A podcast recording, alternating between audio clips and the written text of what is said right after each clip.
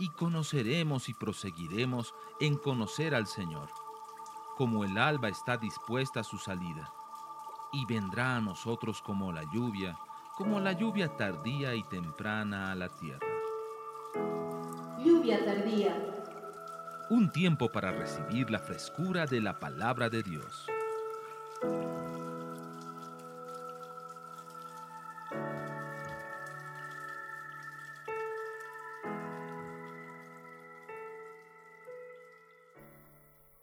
Hay cosas que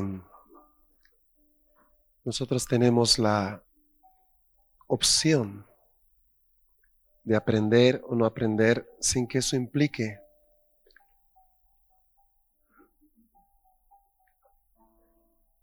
una pérdida o una ganancia radical. Hay cosas que uno aprende en la vida poco a poco. Más hay algunas cosas que son vitales, son realmente importantes. Una de las cosas que debemos aprender todos, y no hay opción, no puedes decir, eh, no, yo no, es la adoración. Tristemente, la gran mayoría de la iglesia hoy día no sabe adorar al Señor. Y cuando una iglesia no sabe adorar al Señor, lo único que pierde, si vale el término lo único, es presencia de Dios. Porque Dios habita en la alabanza de su pueblo. Entonces el ser pobres en la adoración implica que somos pobres también en presencia. Ahora, yo creo que acá podemos eh, tener o no tener varias cosas sin que eso sea calamitoso, desastroso. Pero el no tener presencia da lo mismo que, que seamos un club de fútbol, un club de rami. Lo que hace que la iglesia sea iglesia es la presencia. No el rito, no el letrero, no la doctrina, no la música, no la Biblia. Lo que hace que una iglesia sea iglesia es la presencia de Dios. Si tú le quitas la presencia a la iglesia, la presencia de Dios, ya no es nada. No es nada. Ni siquiera llega al calificativo de grupo. Porque lo que le da solidez a este grupo es la presencia.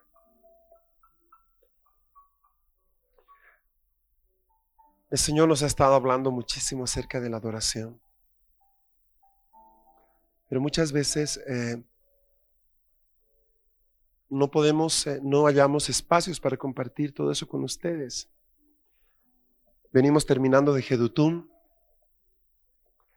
Venimos terminando de un seminario y de un tiempo de oración. Y saben, eh, corremos el riesgo de empezar a mirar, eh, ya estamos en esto, ya estamos en esto, ahora qué vendrá. Y caemos en un activismo carente de la presencia. Yo puedo reconocer con toda sinceridad, mis hermanos, de que podemos carecer de muchas cosas, pero si carecemos de adoración, no tenemos nada. Y les repito por qué, porque la adoración trae presencia. Entonces tú no puedes separar estas variables de esta ecuación. Amén. Adoración trae presencia. Podemos tener, eh, no tener pastores, pero si tenemos presencia, tenemos al Señor. Podemos no tener grandes profetas, pero si tenemos presencia, la profecía se libera. ¿Entiendes? Podemos ignorar muchas cosas y no tener maestros, pero si tenemos presencia, la unción que permanece sobre nosotros nos enseña todas las cosas. O sea, tú puedes eh, carecer de muchas cosas, pero si careces de presencia, careces de todo. Somos simplemente un estuche vacío. Somos como un estuche de un instrumento sin instrumento, ¿me entiendes? No somos nada. Lo que nos da identidad es la presencia de Dios. Si yo le quito tu espíritu tu cuerpo, tú no eres nada. Da lo mismo que seas una palmera o un perrito, ¿estamos? Lo que hace que tú seas valioso es el espíritu que está dentro de ti. Eso te hace único y te hace semejante al Altísimo. Amén. Bueno, ah, con el grupo de alabanza constantemente compartimos.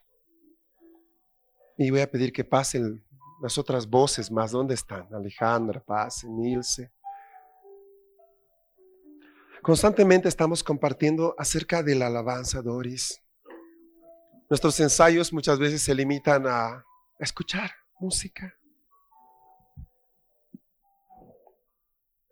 Porque, vengan, vengan más acá. Mónica, ven, ven, ven aquí. Porque normalmente em, podemos tener planes, ¿no? Vamos a tener un ensayo y vamos a tener esto, pero el Señor no quiere eso, quiere que lo escuchemos. Una de las cosas más lindas que el Señor nos enseñó en Jedutun es de que debemos pasar de ser gente que toca un instrumento a ser un instrumento para Dios. Una cosa es cuando tú le cantas al Señor y otra cosa es cuando el Señor canta a través de ti. Eso es lo más elevado que puede existir. Cuando el Señor canta a través de ti. Eso se llama el canto del Señor. ¿Tú te das cuenta de que esa era la experiencia de David? Porque él escribía cosas en los salmos que no había manera humana de que él pueda saberlas, de que él pueda haberlas pensado siquiera. ¿Qué era lo que pasaba? El Señor cantaba a través de él y él escribía. Entonces en ese proceso él escribe misterios, escribe grandes cosas, cosas dolorosas, pequeñas. David no tenía control absoluto de lo que pasaba. Y a medida, y a medida que, que vas caminando en la administración libre al Señor, vas perdiendo el control de lo que pasa aquí arriba. Te voy a poner este ejemplo. El terror de cualquier líder de alabanza es la improvisación. Tú vas a escuchar que la mayoría de las iglesias, ah, aquí es esta canción muy bonita, ¿no? De Danilo Montero, la última, la ponen la sacan igualito a la introducción, todo y debe terminar tin, tin, pa. Y cada músico sabe cuándo entra y cuándo sale. Sabe quién hace la intro, quién hace el puente, quién hace... Listo. Ahora, yo te digo, el espíritu necesita fluir cuando tú tienes un absoluto control de todos los instrumentos y de toda la canción. No. No necesita. Me estás siguiendo, ¿verdad? Hola, ¿están conmigo? Buenas noches, mucho gusto, buen día.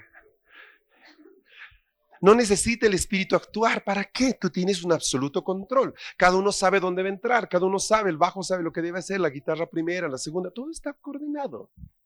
Pero cuando tú le dices, Espíritu Santo, haz lo que quieras, Él hace lo que quiera. ¿Cómo empieza esta canción que hemos cantado? Re mayor. Sé mi primer amor. ¿Se acuerdan? Sé mi primer amor. Ahora, lo curioso es que no hemos entrado a la canción, hemos encontrado al coro final. Mi corazón clama Jesús. Jesús. Jesús Señor. ¿Y de dónde veníamos? De otra canción en re mayor. O sea, ¿me entiendes? E, el, si tú estabas pensando de que vino esto así, esto, acabamos de entrar en la parte final de una canción, saltando de otra canción la hermana de las láminas se ven problemas porque ella está acostumbrada a escuchar cómo empieza la canción para buscarla porque está en orden alfabético. Pero cuando tú empiezas con la parte final de una canción, la dejaste pues. Y el músico que estaba acostumbrado a hacer el intro y, y ahí entra la guitarrita, etcétera, y le metes directamente, ¿qué está pasando? Hay una pérdida de control musical, ¿estamos bien? Pero en esa medida de pérdida de control musical, tenemos una ganancia. ¿Cuál es la ganancia? El ser guiados por el Espíritu de Dios. Oh Señor.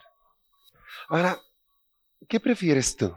¿Tener todo bajo control o permitir que el Espíritu Santo controle. Permitir que el Espíritu Santo controle.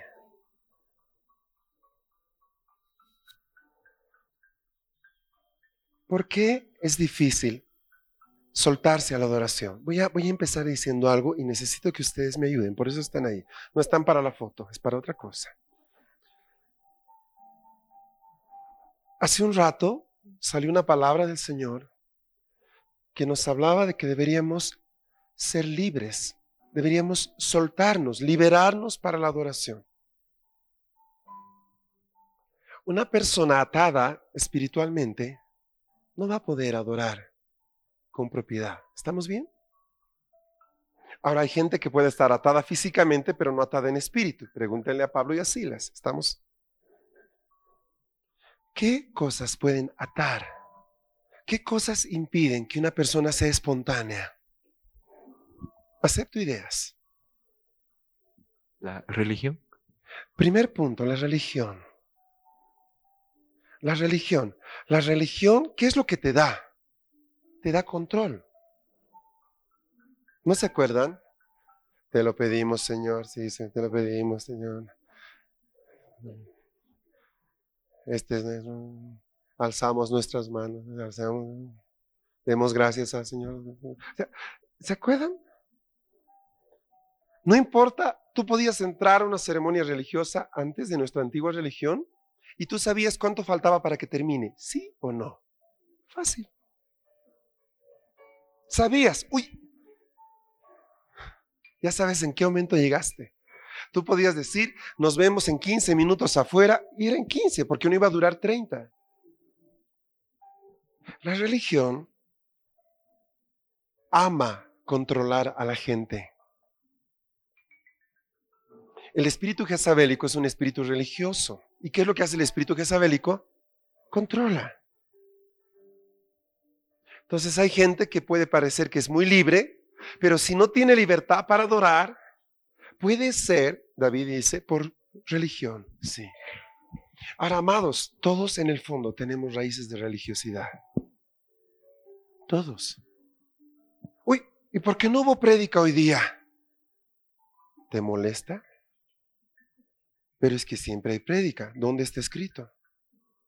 ¿Dónde dice Pablo? Y siempre tiene que haber prédica en la reunión para que sea reunión.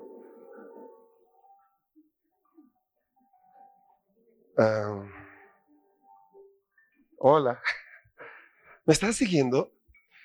Ahora, lo que la religión provoca es que nosotros nos sintamos seguros. Y lo que Dios quiere que provocar en nosotros no es tanto inseguridad, es seguridad en Él.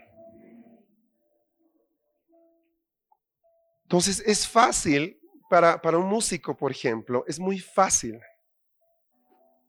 simplemente em, manejar un instrumento de tal forma que no necesariamente implique que el Espíritu Santo lo está usando, sino su propio talento. Ahora, no es malo, pero hay algo mejor. ¿Qué puede impedir? Decías tú, Irene, ¿qué puede impedir? La vergüenza. ¿Ustedes creen que la vergüenza puede ser un problema? ¿Sí? ¿Por qué puede ser un problema? ¿Y por qué puede ser un problema? Que alguien me diga por qué puede ser un problema. No me puedo expresar como desearía. La vergüenza me frustra, me, me frena. Te frena. Ahora, ¿de dónde nace la vergüenza en una persona, según tu opinión?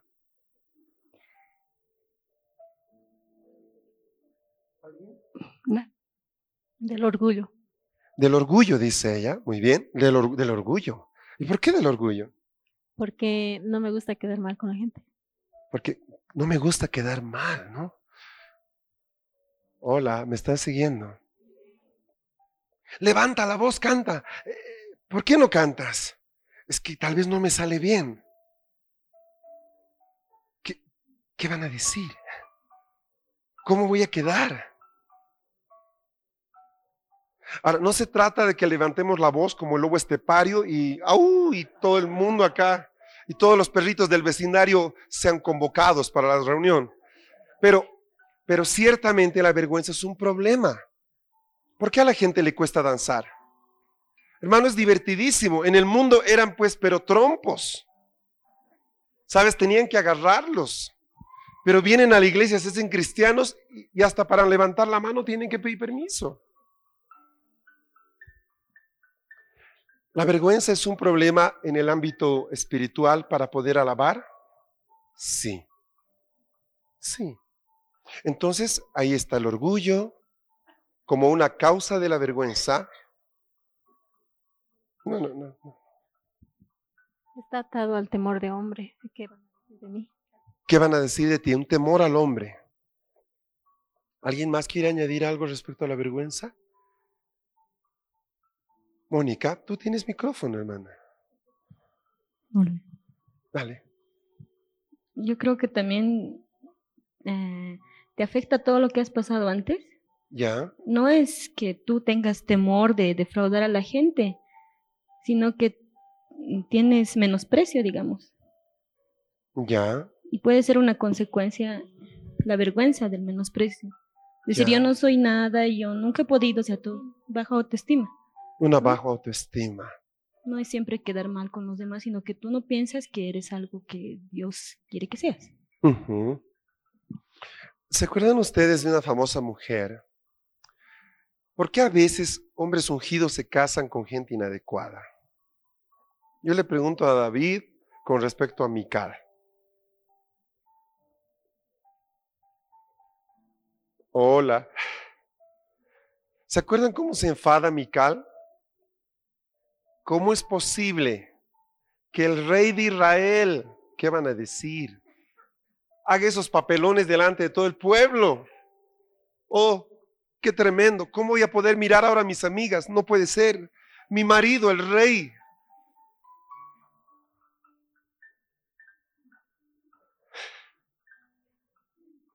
¿Tú crees que a un rey le importa lo que digan de él? O sea, es el rey, hermano. Ahora, dos cosas. Mical adquiere un tremendo problema a raíz de esa actitud. ¿Cuál? Se queda estéril. No le puede dar un hijo a su esposo nunca. El orgullo, lo voy a poner así, la vergüenza, sea cual sea el origen, porque deben haber más razones, la baja autoestima, el temor del hombre, etcétera, etcétera. La vergüenza, la inseguridad, la vergüenza siempre provoca esterilidad.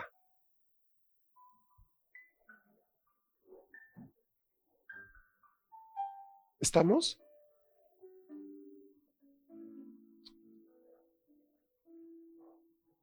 ¿Quiénes sienten aquí que tienen vergüenza para lavar? Levanten sus manos. Ponte de pie, Felipe. ¿Nadie más? Párate, por favor, María Eugenia. Rolandito, gracias. Ponte de pie, mi hermano. Qué bueno que estás de pie, Felipe. ¿Hay alguien más? Muy bien, chicos. Vamos a sacarles la vergüenza de encima. Vamos, rápido. Saquen, salgan del lugar de donde están para que podamos sacar eso de ustedes en este instante. Ay, es que me da vergüenza ir a sacarlo. Ah, no, no, no. No, no, eso no vale.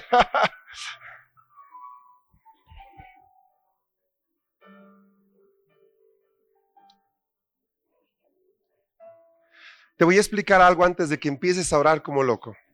Venga más aquí, venga más aquí, Alejandra, venga. Escúchenme. Como patrón básico,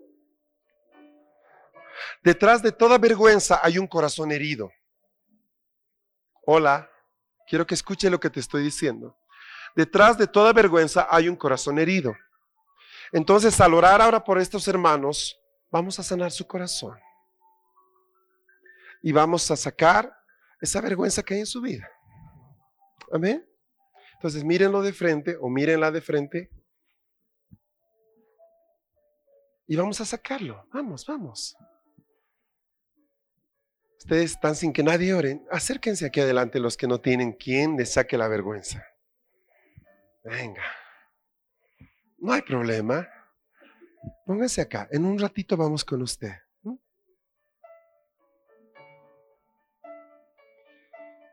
Bueno, ahí tengo dos para María Eugenia. Eh, una de las dos tiene que salir de ahí. Alejandro Doris, decídanse.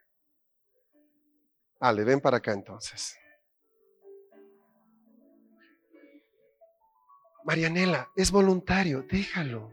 Es voluntario, hermana. Déjalo, déjalo. No puedes hacerlo así. Sano tu corazón. En el nombre de Jesús, vamos. Sano tu corazón en el nombre de Jesús ahora. Sano tu corazón en el nombre que es sobre todo nombre. Sano tu corazón. Sano tu corazón. Sano tu corazón ahora. En el nombre de Jesús. Abro tus ojos a la dimensión del Espíritu para que puedas ver quién es el que anhela escucharte y verte. Ahora en el nombre de Jesús, retiro dentro de ti toda línea de vergüenza. La arrebatamos de ti. Todo lo que te ata todo lo que te ata en el nombre de Jesús es retirado ahora. Ahora. Es retirado ahora. Es retirado ahora. Es retirado ahora. La mano del Espíritu entra hasta lo profundo de ti y desarraiga, arrebata, arranca toda raíz de vergüenza de tu vida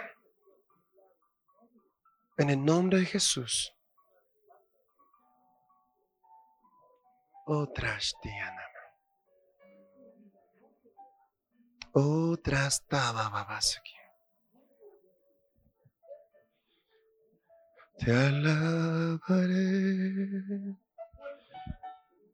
Te adoraré. Mi corazón declara cuán grande es tu amor. Yo te cantaré, yo adoraré, levantaré mi voz delante de ti cada día. Ahora empieza a adorar, Nicole, empieza a adorar. Terminaste de orar, empieza a adorar ahora. Felipe, empieza a adorar ahí donde estás. Empieza a adorar. Vamos, Rolando, empieza a adorar. Y tú que estás sentado libre de eso, empieza a adorar también. Si tienes cánticos y lenguas, empieza a sacarlo. Pero estoy sentado, debo pararme. No seas religioso, vamos.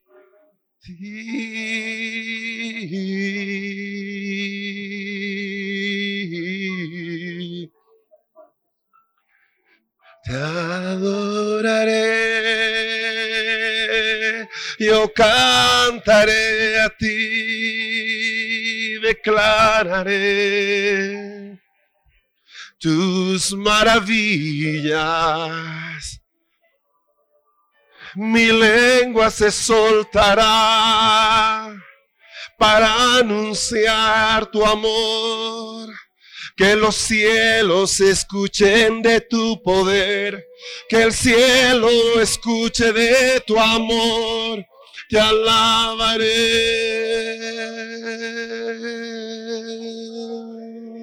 Adora, adora al Señor. Vamos, vamos, tú que estás sentado, cántale al Señor. Cántale al Señor, ahora. Cántale al Señor, ahora.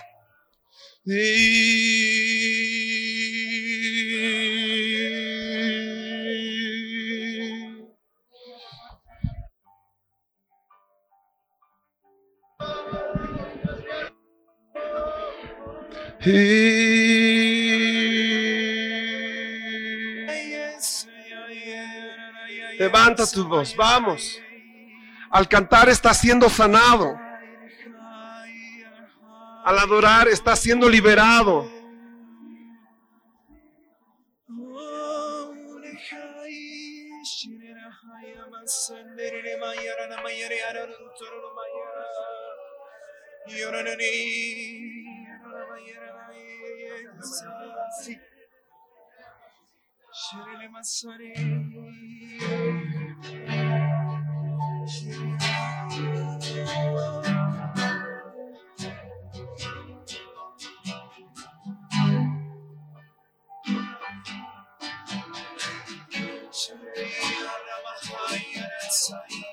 te alabaré,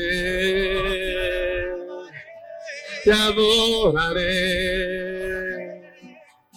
Cada día de mi vida yo te exaltaré. No me callaré, no me callaré. Te adoraré por siempre, Señor.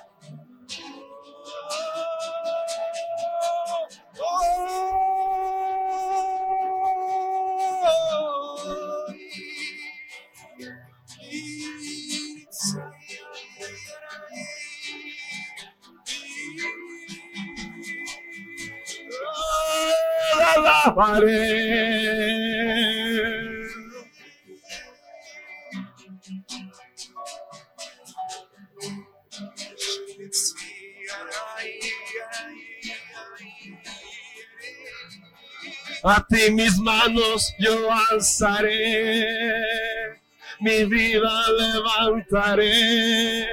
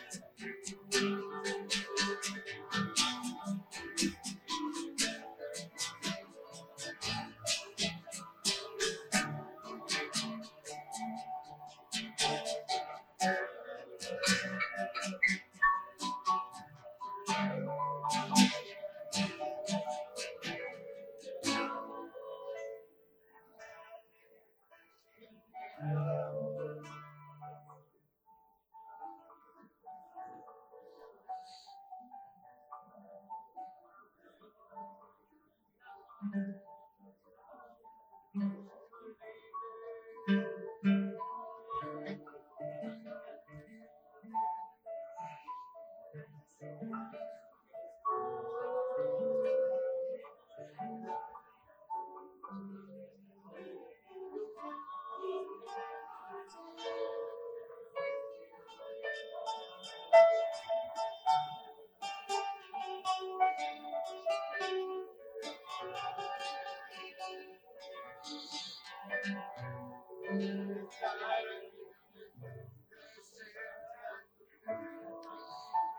Señor, te adoramos y no nos avergüenza.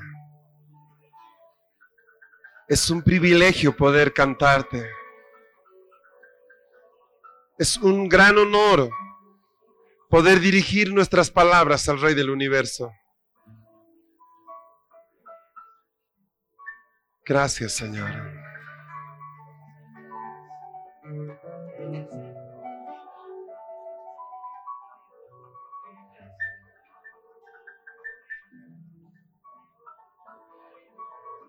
Gracias, Señor. Toma tu lugar, ve a tu lugar.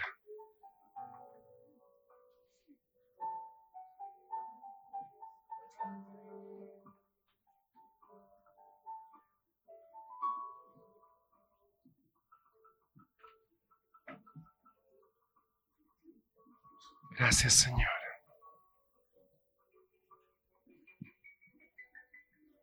Gracias, Padre.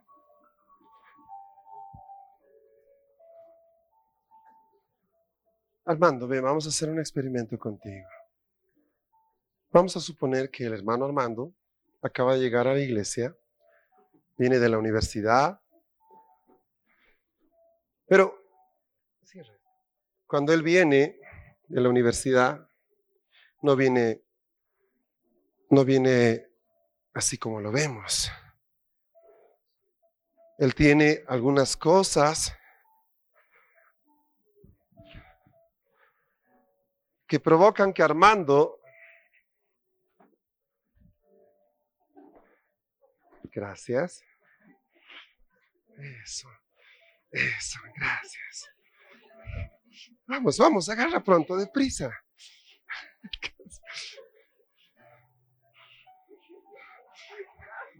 Abastece, abastece, todavía tenemos espacio, muchas gracias. Sí, esto está muy bueno. Agarra todo esto, rápido, se cae rápido.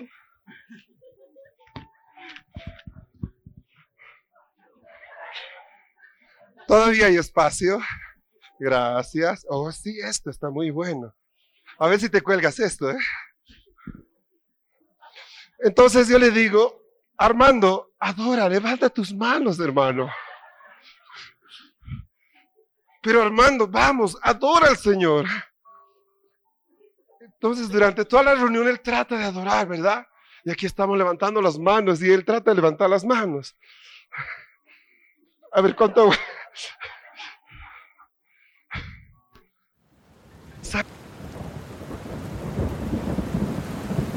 Estás escuchando tu programa Lluvia Tardía.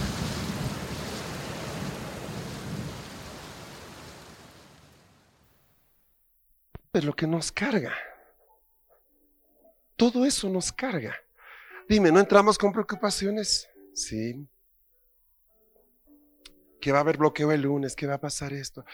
Hay cansancio físico, es viernes, la gente viene del trabajo, llega, ah, otros han atravesado toda la ciudad para estar acá. ¿Y cansa manejar? Sí. ¿Cansa ser manejado? Sí. Ok, como quieras. ¿Cómo te traen los minibuses? Misericordia. El estar enfermo, el tener una preocupación, el estar con un pecado, el estar angustiado. Mis amados, ¿y sabes qué hacemos? Pretendemos que podemos adorar así como estamos. Y desde aquí yo los veo. Y tú ves que hay cargas en sus vidas. Pero son tan machitos, tan macho machotes, que así y hoy están adorando al Señor. Hermano, ¿por qué haces eso?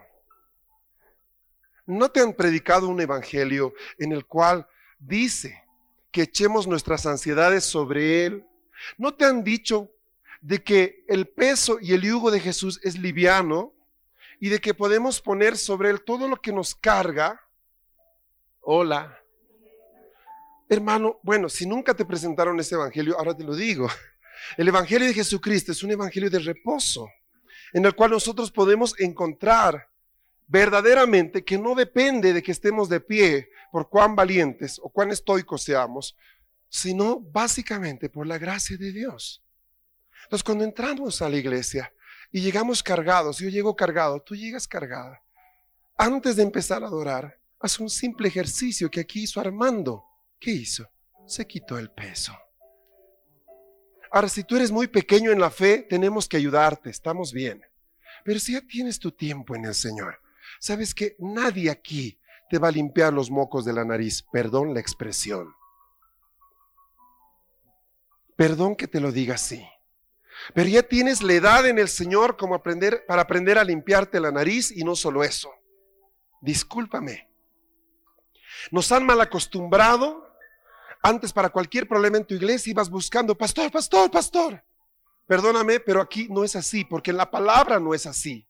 Tú tienes que aprender a pelear tus batallas de rodillas, cara a cara con el diablo, tienes que aprender a ungir a tus enfermos, tienes que aprender a sacar a tus demonios, tienes que aprender a reprender al maligno, porque el pastor no va a vivir contigo, él ya tiene familia y tu líder de discipulado tampoco se va a casar contigo. Tú debes aprender a depender del Señor en cada una de las luchas de tu vida. Hay gente que entra arrastrando los pies, es que el diablo me ha dado tan duro y que te vas a dejar cachetear, ¿hasta cuándo vas a aguantar eso? ¿Por qué no te sacas todo esto? Dejas que la alabanza provoque una liberación en ti y luego sales como un cañón y te enfrentas a aquel que te está haciendo problema. Mi hermano, esto es estratégico. Cuidemos a las ovejitas, a las pequeñitas. Pero aquí hay ovejas que tienen hasta cuernos. O sea, ellos podrían dar unas buenas. Y llegan. ¡Ay, el diablo! ¡Mi cuernito! Yo le dije, ¿qué le pasa a este cuate? Es que no sabes, me quieren botar el trabajo, ¿qué voy a hacer? Y tú le ves los tremendos cachos que tiene arriba. Oye, hermano, ¿tú crees que eso vino ahí para que te los pongas en Navidad, dos guirnaldas ahí? ¿Para que te confunda con Rudolf? No, hermano. Esos cachitos que tienes ahí es para dar unas buenas. Cuando alguien viene a hincharte. Amado, te han hecho creer mucho tiempo que eres oveja.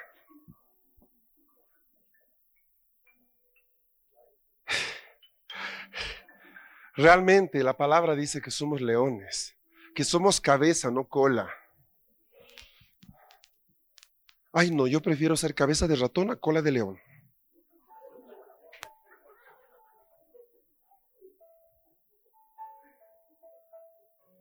Hemos cantado mucho tiempo morir antes que esclavos vivir. Ese es el himno de los chanchitos. Pregúntenle a los gadarenos. Morir antes que esclavos vivir. Todos al agua. Hola. ¿Vieron? Ahora, tú puedes descargar los pesos que traes. Si quieres, sí. La gente luego se ve y dice, ay, no, en esta iglesia no hay amor. Nadie se preocupa por mí. He entrado cargado. Por favor, do mayor.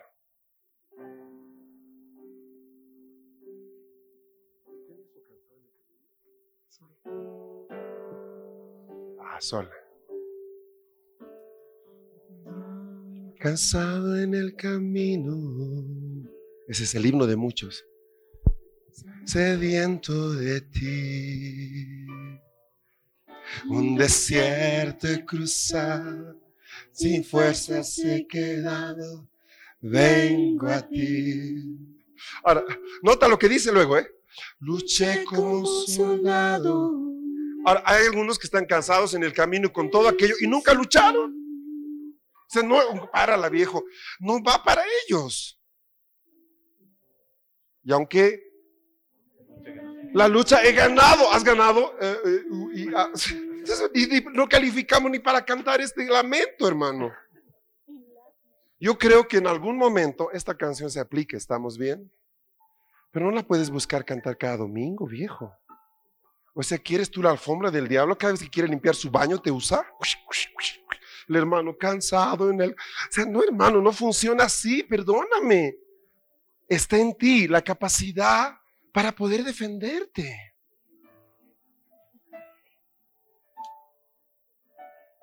¿Estás siguiéndome? Entonces sí, se va a cantar esto, sí, pero en muy, muy, muy raras ocasiones, cada año bisiesto, y cuando realmente estemos muy, muy agotados después de una batalla. Pero la mayor parte del tiempo no vivimos así, iglesia. Tenemos batallas que no son tan serias. Hay muchas batallas que se ganarían con un poco de carácter. Ni siquiera con intervención divina, con un poco de carácter. Y esa es otra de las cosas que debemos hacer. Entonces, bueno, hemos dicho que la alabanza, mira, la vergüenza es un problema. Dos, las cargas son un problema. Sí son un problema, definitivamente. ¿Qué hacemos con la vergüenza? Renunciemos a ella. Si este domingo tú sientes que al cantar estás, te sientes apenado, avergonzado, pues sácalo. No esperes que necesito que, hermano, puedes venir un ratito para que sácame la vergüenza. Bueno, ahora lo hicimos, ok. Si funcionó o no, no sé. Dios sabe. Nuestra intención fue buena. Pero sabes, el camino es el mismo. Renuncio a esto y empiezo a adorarle. Punto. Renuncio a eso y empiezo a adorarle. ¿Cómo aprendes a manejar bicicleta? Manejando. No se aprende con pizarrón, ¿verdad? La bicicleta tiene dos llantas. Un curso de tres semanas, ¿cómo manejar? ¿Manejar una bicicleta? No. En teoría ya sé manejar en teoría.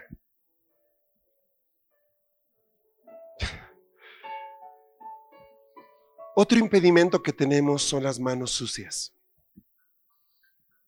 Alguien habló de pecado hace un rato. Sí, Salmo 24. Señor, ¿quién entrará en tu santuario para adorar? Hay gente que puede estar cantando y percibe que está ahí tirado en un extremo, no está delante del Señor y sigue cantando. Cuando tú percibes que tus palabras no penetran este pedazo de tela de encima, es bueno que le preguntes al Señor, ¿por qué? Hay momentos en que nuestra alabanza no sube un metro y medio de nuestra cabeza. Entonces es de tontos que sigamos gritando como locos. El camino inmediato es decir, Señor, ¿esto es demoníaco? ¿Hay una nube de demonios aquí que están operando? ¿O soy yo el problema? ¿Podemos ser nosotros el problema? Yes. Podemos ser. Ahora, ¿qué deberíamos hacer cuando sentimos que nuestras manos están impuras? Limpiarnos. Limpiarnos. ¿Cómo limpias tus manos? Arrepintiéndose, confesando ya, restituyendo, confesando. ¿Qué había en la puerta del tabernáculo? Una fuente con agua. Ahora, ¿qué significa el agua en la palabra? La palabra. Entonces, ¿qué pasa? Tú has hecho algo indebido. La palabra dice, si confesamos nuestros pecados, Él es fiel y justo para perdonar nuestros pecados y limpiarnos de toda maldad. ¿Si hago qué? Si confesamos. Así de simple, sí. Ahora, un secreto que el Señor nos enseñó, iglesia, es que confesión tiene que ver no con hacer algo mental, esa misma palabra confesar está en Romanos cuando dice, si confiesas con tu boca que Jesús es el Señor. Ese confesar es,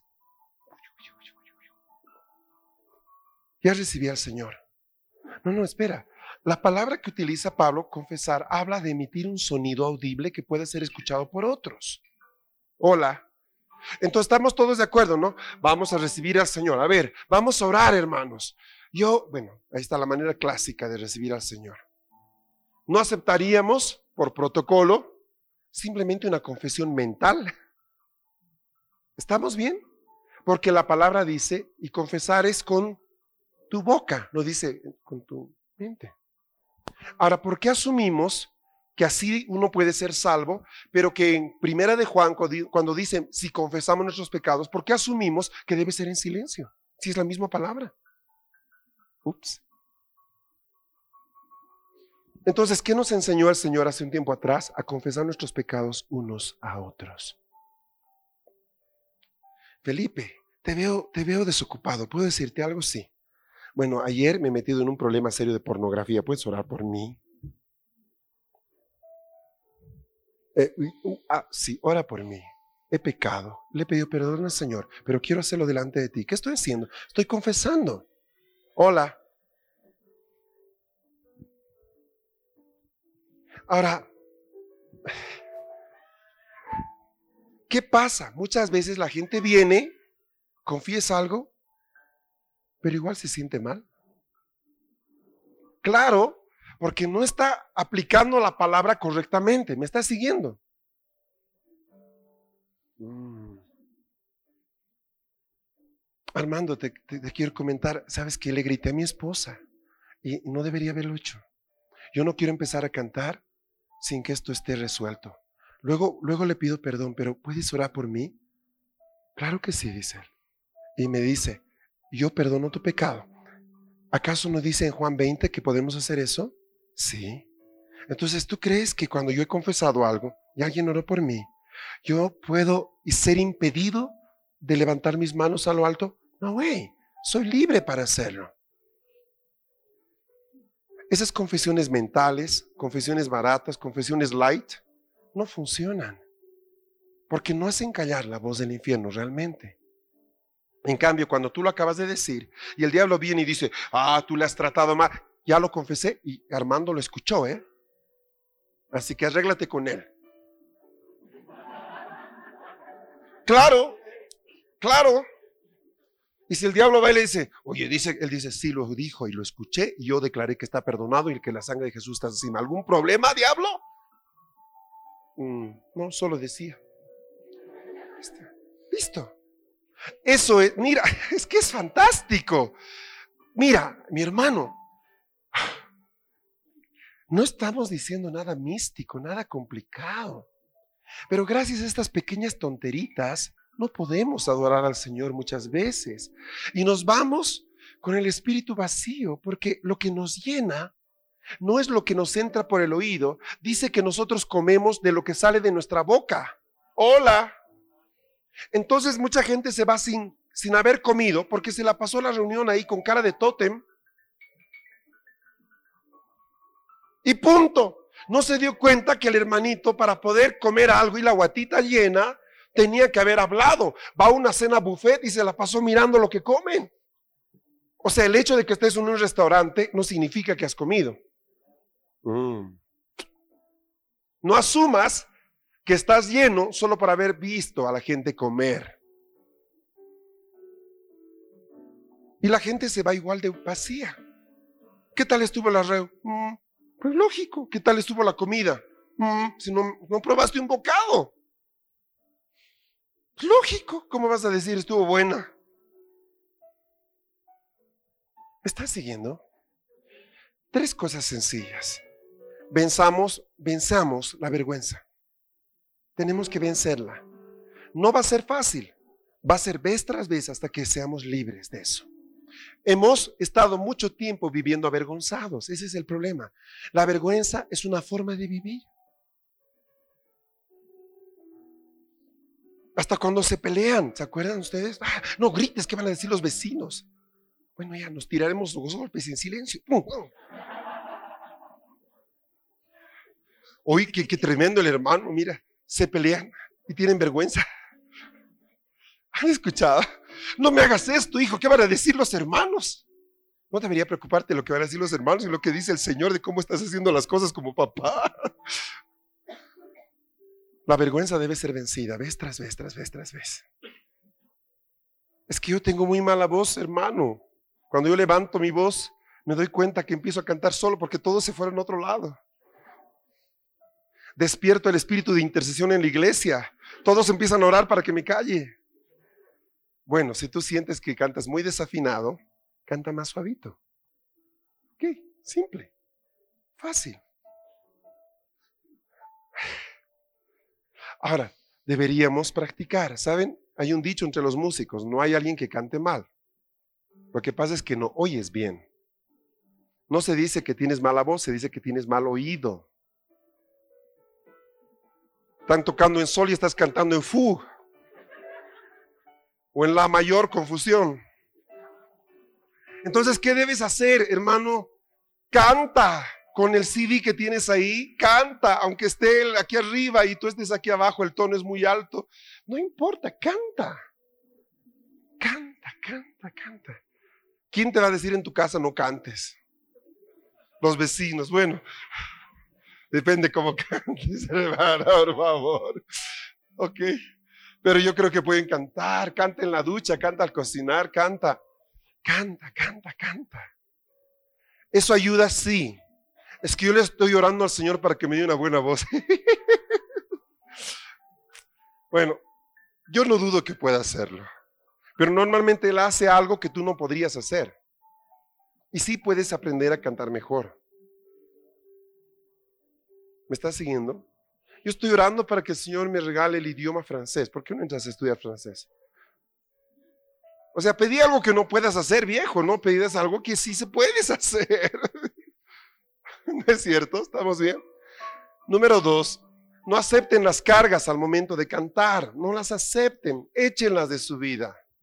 Señor, me siento muy mal y no voy a seguir así ni un minuto más. Padre, yo pongo sobre ti esta carga que está molestándome. Yo pongo sobre ti, mira, mi hijo me, hizo la vida imposible hoy, Señor, yo lo pongo delante de ti, yo me libero de esa carga, yo quiero adorarte acá, punto. Allá detrás hay unos percheros, hay muchos percheros, ¿no los vieron? Hay hartos, hay un montón, altos y pequeños. Es para que al entrar tú No pongas ahí. Y sabes, te voy a dar un consejo. Al salir, no los tomes. Hazte loco. Ay, hermano, tengo una basura que quiero echar de la casa y no sé qué hacer con ella.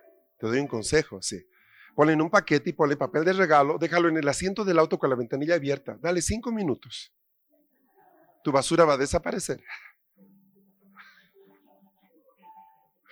Haz eso, haz eso, simple. Fácil, vas a ver que no hay forma de que te quedes con la basura. Ponle un buen paquete, un buen papel y ya está resuelto, un rozón. Deja ahí tu basura. Y hazte loco. El Señor no se molesta con tomar nuestra basura. Si Él tomó nuestros pecados, ¿crees que no va a tomar nuestras preocupaciones, nuestras cargas, nuestra ansiedad, nuestro nerviosismo, nuestro estrés? Él va a tomar eso y más. Nuestro pecado, sí. Pero no pretendas adorar al Señor con pesos. Mira, ahí está. Y por último, número tres, no pretendas adorar al Señor con las manos sucias. ¿Puedes hacerlo? Sí puedes hacerlo. ¿Cuál es el problema de esto?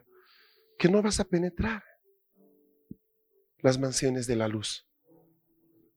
Vas a tener una alabanza terrenal. ¿Me estás siguiendo? Busca en tu espíritu ahí. Cierra los ojos un ratito.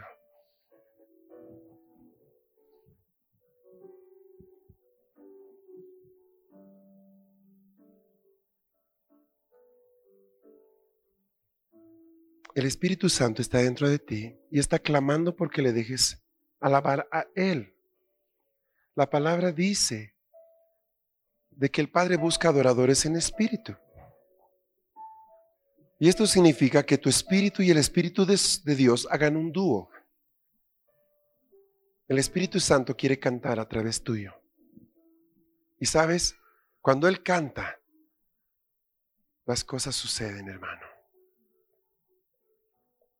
Háblale al Espíritu Santo y dile, yo quiero que cantes a través mío. Díselo. Te aseguro que nunca se lo pediste. Ahora él, no, él es todo un caballero, no lo va a hacer a la fuerza. Díselo de nuevo, Espíritu Santo, yo quiero que cantes a través mío.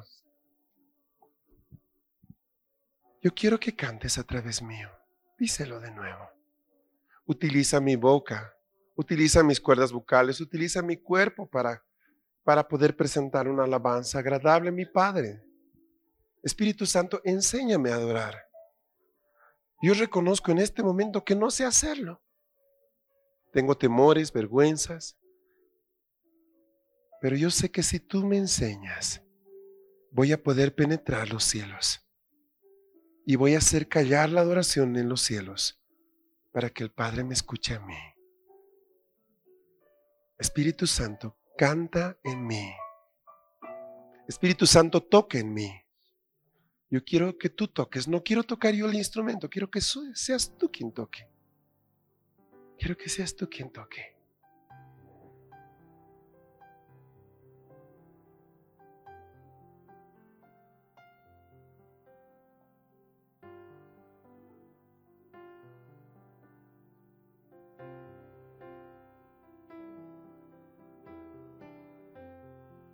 Oh Señor. Padre, al tomar la Santa Cena en esta noche, al tomar tu cuerpo y tu sangre, al sumergirnos en las profundidades de tu espíritu, te pedimos que nos liberes de toda forma de religión, de todo orgullo, de todo temor, de toda carga, necesito, yo quiero, yo anhelo presentarte algo agradable.